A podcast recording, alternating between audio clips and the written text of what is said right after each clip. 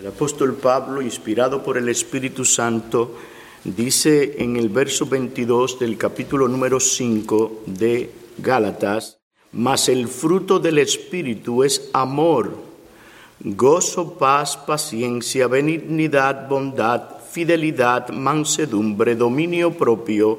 Contra tales cosas no hay ley. Oremos. Señor Dios, tú eres aquel que habitas en lugar inaccesible donde ningún hombre ha visto ni puede ver. Tú estás sentado en tu trono, trono de gloria, poder y dominio, pero a la misma vez un trono de gracia, misericordia y paz. Y tu pueblo se acerca a ti en esta hora en el nombre de Cristo y en el poder de tu Espíritu para pedirte que vengas sobre nosotros y se derrame tu espíritu, para que nosotros tengamos una disposición para escuchar tu voz y aplicar tu palabra en nuestras vidas. Sé con tu siervo, sé con tu pueblo, ven sobre nosotros, ayúdanos en este día para comprender algo más de aquel amor que es el fruto del Espíritu Santo en la vida del cristiano que tú seas con nosotros en esta hora, porque te lo rogamos con acciones de gracias en el nombre todo glorioso y poderoso de nuestro Señor Jesucristo. Amén.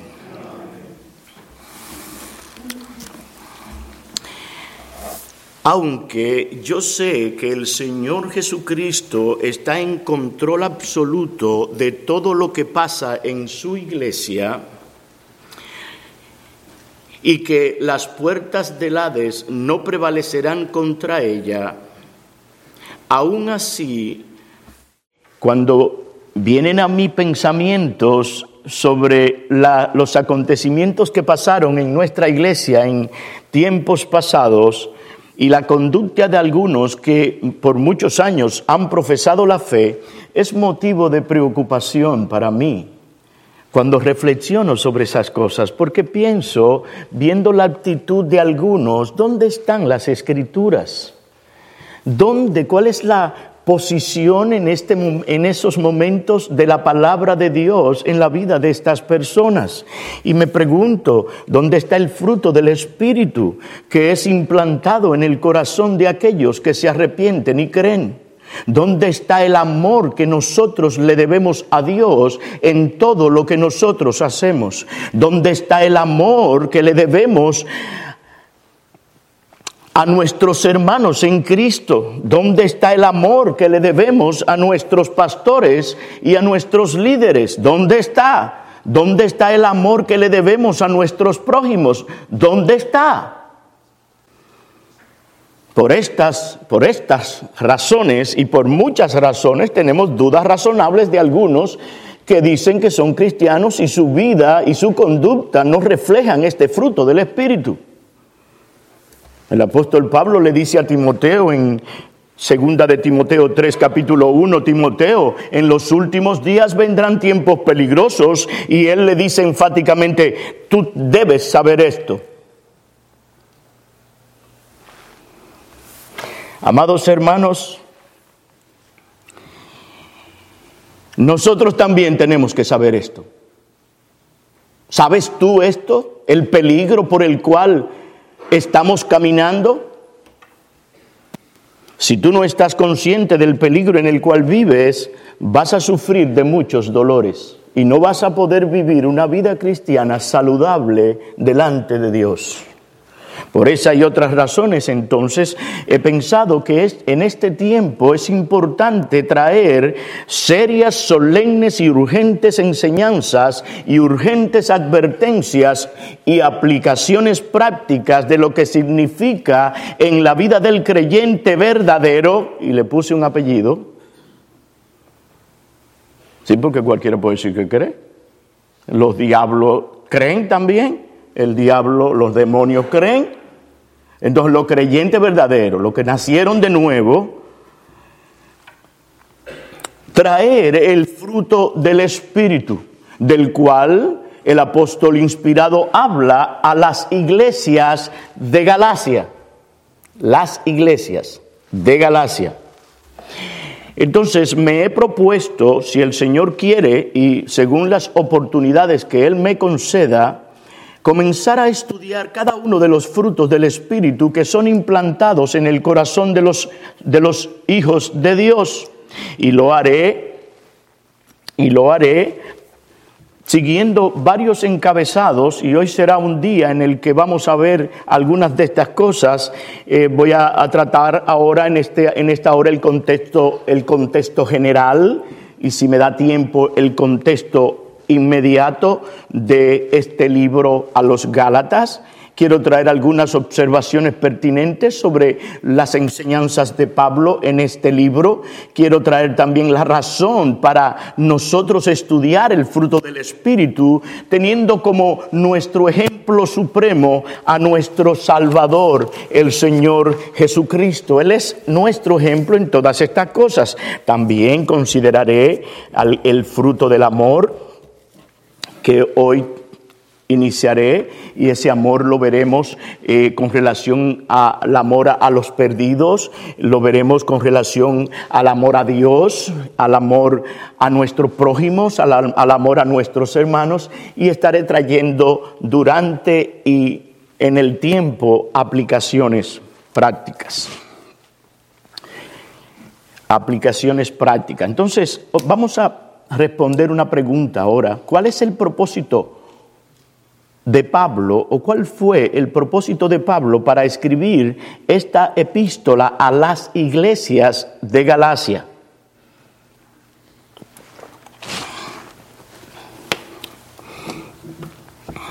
El apóstol Pablo escribe con un peso y una gran preocupación y exhorta a un grupo, como dije, de iglesias. Son iglesias, diferentes iglesias en, en, el, en el área de Galacia. Y en el capítulo 1, versículo 2, nos habla de las iglesias y les dice que regresen al evangelio auténtico que él les había predicado y que de repente habían abandonado. En el versículo 6 del capítulo 1 Dice, yo me maravillo de que tan pronto hayáis abandonado al que os llamó por la gracia de Cristo para seguir un evangelio diferente. Yo me maravillo. ¿Cómo es eso? A veces nos maravillamos. ¿Y para dónde es que va? Pablo se maravilla. Ese nuevo evangelio, que realmente no era un evangelio auténtico, en el verso 7 Pablo dice que en realidad no es otro evangelio, sino que algunos os perturban. Y quiero que esa palabra la agarren ahí.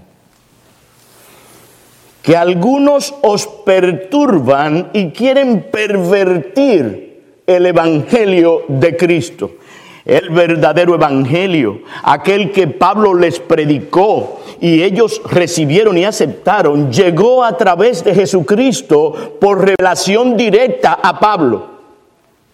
El Señor les reveló directamente a Pablo este evangelio.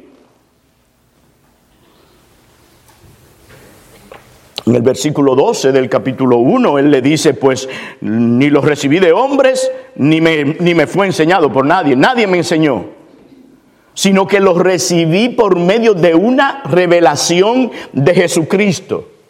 Y así fue la cena del Señor en 1 Corintios 11, cuando él dice, porque yo recibí del Señor, porque él no estaba en la cena, en la última cena.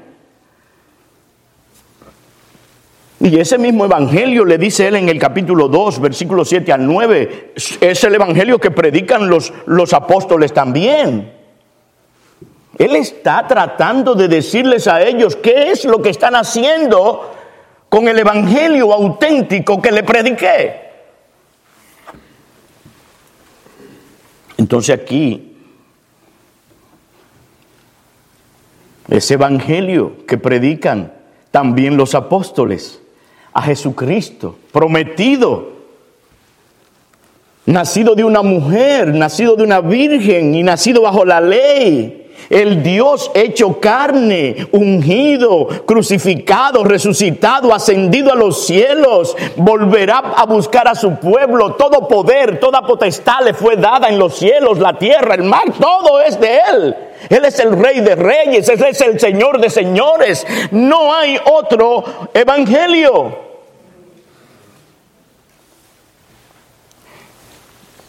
Si ustedes ven, el tono de Pablo aquí no es un tono fácil.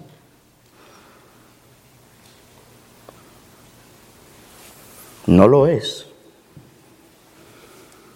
Porque el peligro por el cual están pasando estas iglesias es un peligro que no es para decirle, mira, te sería bueno no ser esto. No.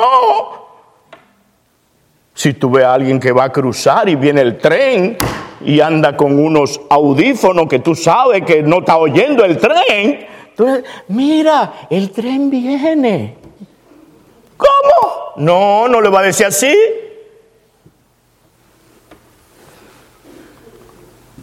Jesucristo fue predicado a estas personas y cuando puedan pueden leer eh, eh, Hechos capítulos 13, 14 y aún el 15 eh, en sus hogares, porque no tengo tiempo para hacerlo ahora, pero dice él en el verso 8, pero si aún nosotros, los apóstoles, nosotros, si aún nosotros o un ángel del cielo os anunciara otro evangelio contrario al que hemos anunciado, sea anatema ¿Se dan cuenta de cuál es el, el vigor con el que Pablo está hablando esto? ¿Y la seriedad con el que está hablando estas cosas? Y eso lo repite en el versículo número 9. Quiero decir algo sobre esto, como dijo un comentarista. El sea maldito o anatema de Pablo no es un mero deseo no es, mira, yo desearía que, tú seas mal. No, no, oigan lo que es esto. Una invocación efectiva. Los que estaban perturbando a la iglesia iban a ser maldecidos y malditos porque el apóstol Pablo, inspirado por el Espíritu Santo, está diciendo estas cosas. Eso significa que la tormenta que se descarga, se, descarga, se descargará en toda la furia y toda la ira de Dios en esas personas. El apóstol, sigue diciendo este comentarista, como representante plenamente autorizado de Cristo, está pronunciando la maldición sobre los judaizantes que están cometiendo el horrendo crimen de llamar falso el verdadero evangelio y que estaban tratando de colocar el falso y ruinoso y peligroso evangelio en el lugar de aquel que sí salva. Termina la cita. Es un asunto serio esto. Pablo entonces en el capítulo 5, verso 10 les dice, yo tengo confianza respecto a vosotros en el Señor, de que no optarán por otro punto de vista, de que no van a seguir a esa gente, pero el que os perturba llevará su castigo. El que os perturba llevará su castigo. Quien quiera que sea. No hay vacas sagradas aquí.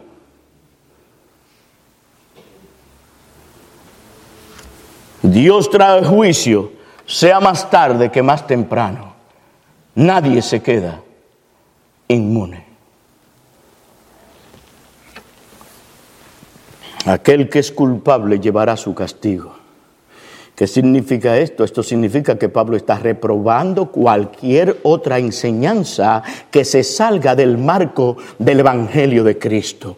Ese Evangelio que es poder, ese Evangelio que es vigorizante, ese Evangelio que es dinamita de Dios para salvación a todo aquel que cree. No es cualquier Evangelio, es un Evangelio que transforma, es un Evangelio que vivifica, es un Evangelio que en la gracia de Dios da el poder para hacer la voluntad de Dios por encima de todas las circunstancias. Y si yo estoy aquí es por ese evangelio. Porque en mis fuerzas no estaría aquí. Ese es un evangelio que conduce a la piedad, a la santidad, sin la cual nadie verá al Señor. Entonces el propósito de Pablo no solo es exhortar y reprochar tal conducta, sino que también él da ciertas razones de su advertencia. Describe cuidadosamente y detalladamente el don de su apostolado, autenticando así la verdad de su mensaje y ahí en el capítulo 1, versículos 11, 11, hasta el 21. Pablo también les explica en términos generales de cómo ser él un perseguidor de la iglesia y de cómo buscaba él destruir aquel nombre de Cristo, se convirtió por la gracia de Dios y vino a ser un predicador del Evangelio a los gentiles. Él explica también la razón, en, la razón y la diferencia entre la gracia de Dios y la ley. Capítulo 3, versículos 1 al 4. 1, versículo 1 al capítulo 4, versículo 7. Veamos los versículos 1 al 7 por un momento del capítulo número 3.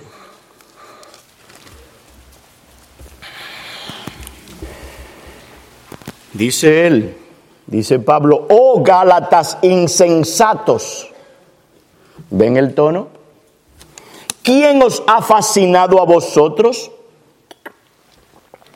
Ante cuyos ojos Jesucristo fue presentado públicamente como crucificado. Esto es lo único que quiero averiguar de vosotros. ¿Recibisteis el Espíritu por las obras de la ley o por el oír con fe? ¿Cómo fue? ¿Tan insensatos sois? Habiendo comenzado por el Espíritu, ¿vais a terminar ahora por la carne? ¿Habéis padecido tantas cosas en vano? Si es que en realidad fue en vano. Aquel pues que, que, os suministra el Espíritu y hace milagros entre vosotros, ¿lo hace por las obras de la ley o por el oír con fe? ¿Cómo es que lo hace? Así Abraham creyó a Dios y le fue contado por justicia. Abraham no tuvo que hacer nada, creer. Por consiguiente, saber que los que son de fe, estos son hijos de Abraham. También Pablo también trae enseñanzas claves de cómo se debe vivir la vida cristiana cuáles son aquellos principios, preceptos y mandamientos que Dios quiere para que tú vivas. Y Él te da todo lo que tú necesitas para que viva la vida cristiana. Y Él hace un claro contraste entre las obras de la carne y el fruto del Espíritu en el capítulo 5. Los que son de Cristo, los que son de la carne, solo piensan en las cosas de la carne. Los que son del Espíritu piensan en las cosas del Espíritu. Y fíjate un ejemplo ahí en el capítulo 6, versículo número 1, de cómo debemos vivir la vida cristiana. Hermanos, dice él, aun si alguno es sorprendido en alguna falta, lo sorprendiste, pecó. ¿Qué tú tienes que hacer? Pecó contra ti vosotros que sois espirituales, que viven en, en el espíritu, restauradlo. Ahí no dice que lo destruya. Y tiene que hacerlo con un espíritu de mansedumbre, considerándote a ti mismo, no seas que tú también seas tentado. Aquí no dice que lo difames, aquí no dice que lo murmures, que murmures contra él, aquí no dice que lo odies, aquí no dice que tomes un cuchillo y se lo pase, aquí no dice eso. Por eso es que tenemos dudas razonables de que sean cristianos. Porque el espíritu de los cristianos no es ese. El fruto del espíritu es amor, gozo, paz, paciencia, benignidad, fe, mansedumbre, templanza.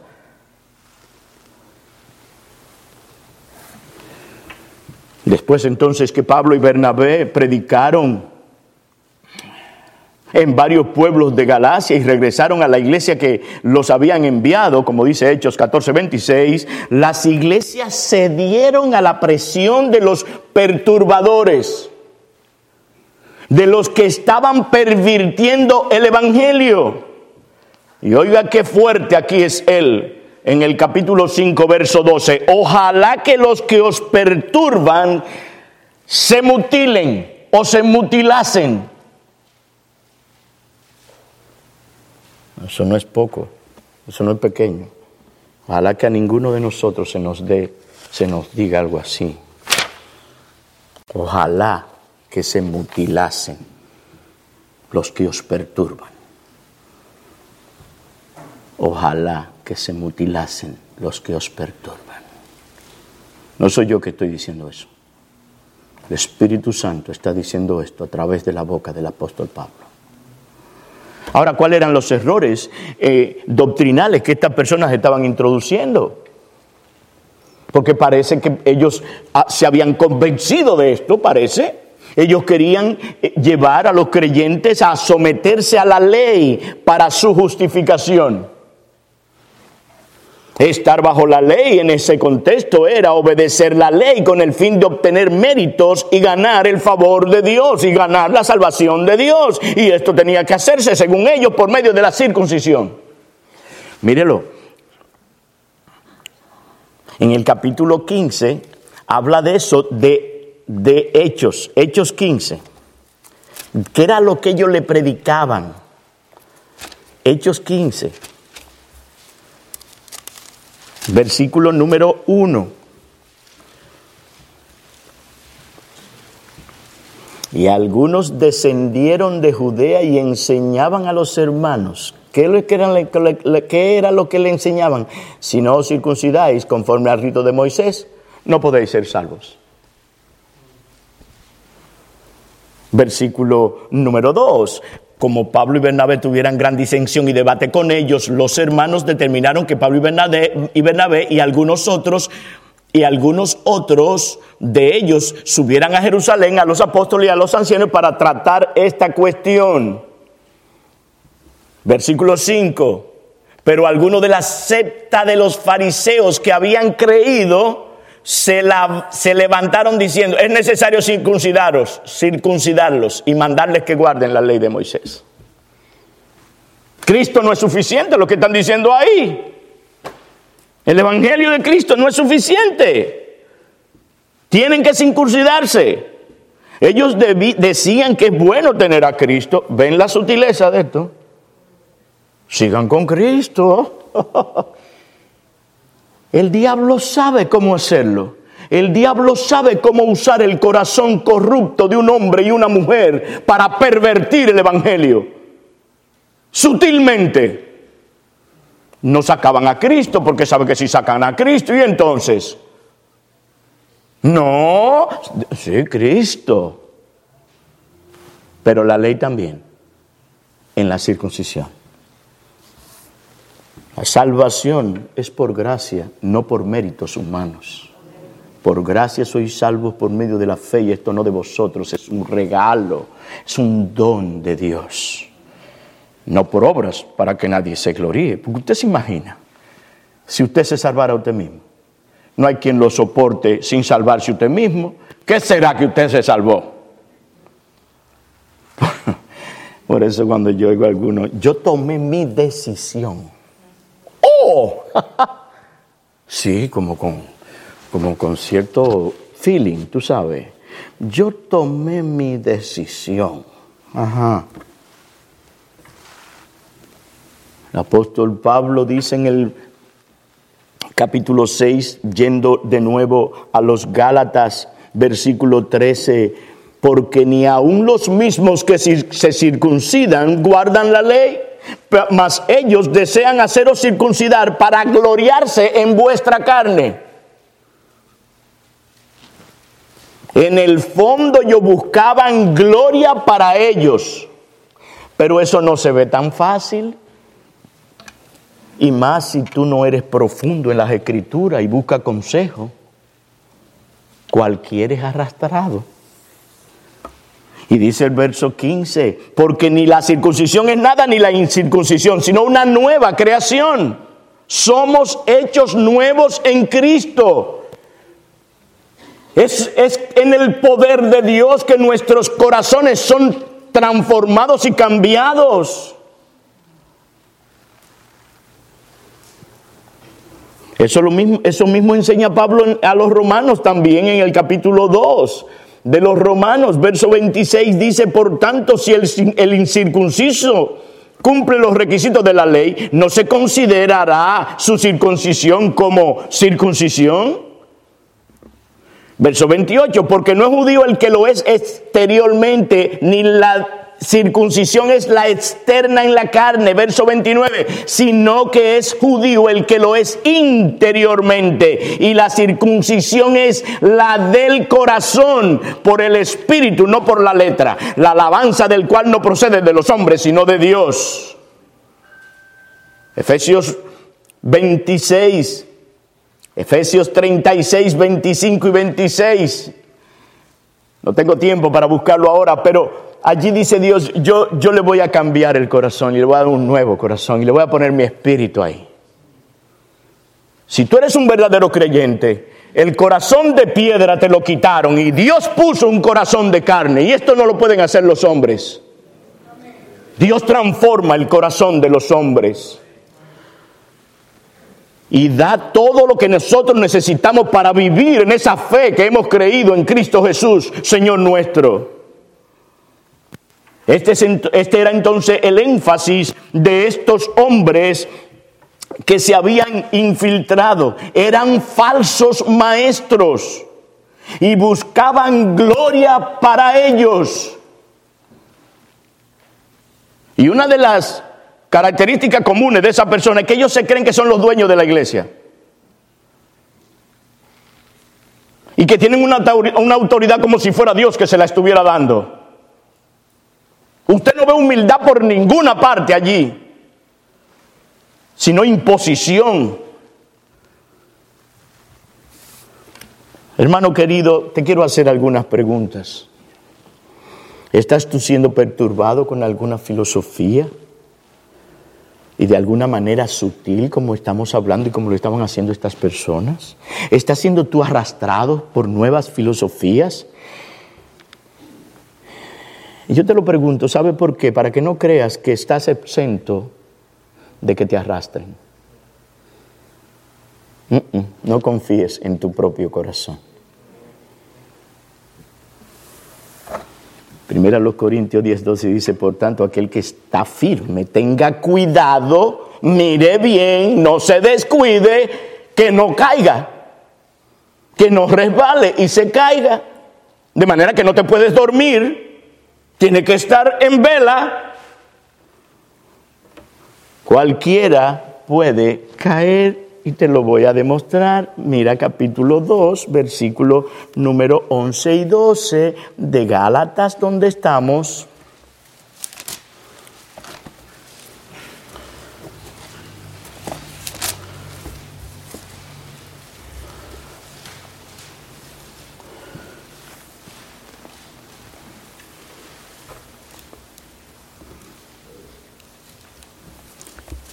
Pero cuando Pedro vino a Antioquía, me opuse a él, dice Pablo, cara a cara. Me paré frente a Pedro y me, me, opuse a él cara a cara. ¿Sabe por qué? Porque era de condenar lo que estaba haciendo Pedro. Pedro, ¿tú oíste? Pedro, ¿Saben por qué? Él sigue diciendo, porque antes de venir algunos, porque antes de venir algunos de parte de Jacobo, él comía con los gentiles. Pero cuando vinieron empezó a retraerse y apartarse poco a poco. ¿Saben por qué? Porque tenía miedo de los de la circuncisión. Eh, era difícil lo que estaban predicando esta gente, que arrastraron a Pedro se fue retrayendo poco a poco, echándose para atrás. Mira el verso 13, y el resto de los judíos se le unió en su hipocresía. De tal manera que a un Bernabé, oiga Pedro, Bernabé, un grupo, se dejaron arrastrar por la hipocresía. ¿Estás viendo el peligro, hermano mío, hermana mía? ¿Estás viendo el peligro aquí? ¿Estás viendo la carga de Pablo aquí que confronta a Pedro cara a cara? ¿Tú sabes lo que significa eso? Decirle a Pedro cara a cara, tú eres un hipócrita. Tú tienes que arrepentirte de tus pecados. Tú tienes que someterte a la verdad del Evangelio que tú mismo predicado a los, a los gentiles. Y le has predicado a los judíos. Hay conductas entonces que son de condenar contra esos perturbadores y que dividen la iglesia, ni aun comáis. No puedes tener una relación íntima con esas personas. Tuvieron Pedro y Bernabé y los otros judíos tuvieron más temor a los de la circuncisión que al Señor Jesucristo y su palabra. Dios nos libre de tal cosa.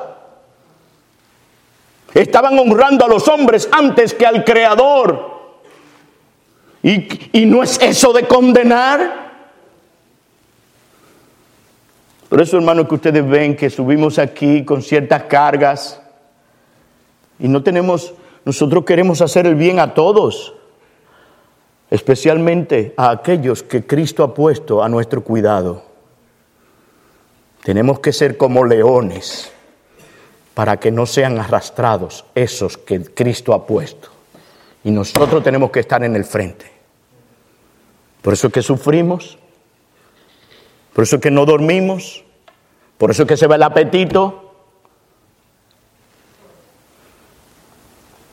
Es muy fácil ser pastor. Por Zoom o un servicio el domingo. Y que, y, que, y que la predicación salga por la puerta y no afecte a nadie para estar bien con todos. Pero aquí hay que pagar un precio hay que pagar un precio. ¿Estás tú dispuesto a pagar ese precio? Hermano mío, hermana mía, ¿entiendes tú el peligro en el que te encuentras? ¿Sabes tú lo que está en peligro en, esto, en estos tiempos? Está en peligro la estabilidad de la iglesia de Cristo. está en peligro el reino de Cristo. Y no solo aquí, está en peligro. Lo que pasa en esta iglesia local afecta a muchas iglesias en el mundo. ¿Tú lo sabías eso?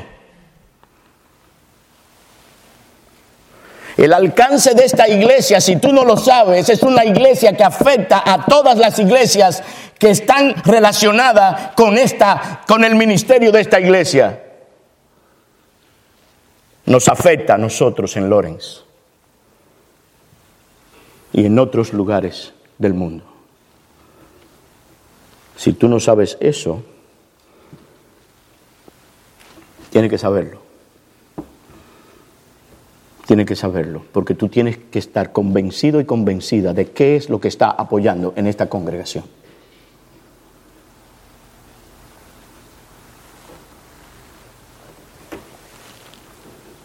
¿Hay algo más que debemos agregarle al Evangelio? ¿Hay, ¿Hay algo más que debemos agregarle a la adoración a Dios? ¿Hay algo más que tengamos que agregarle a esa adoración que le rendimos a Él?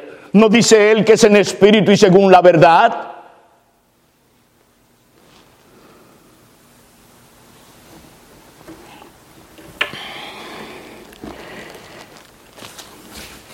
No podemos añadir ni quitar a lo que Cristo ha mandado en su palabra. Apocalipsis capítulo número 22.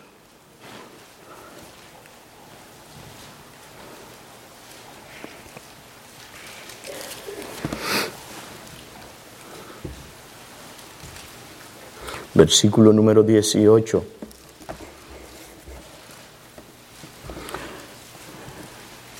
Yo testifico a todos los que oyen las palabras de la profecía de este libro. Si alguno añade a estas, Dios traerá sobre él las plagas que están escritas en este libro. Y si alguno quita de las palabras del libro de esta profecía, Dios quitará su parte del libro de la vida y de la ciudad santa descritos en este libro. El que tiene oídos para oír, oiga lo que el Espíritu dice a la iglesia. Esta advertencia está revelada aquí, esta advertencia revelada aquí a la, a la iglesia verdadera tendrá que tendrá continuamente el inminente peligro de que hayan nuevas cosas que se le van a querer añadir y quitar al evangelio verdadero de Cristo. Y no, Ahí está el Evangelio.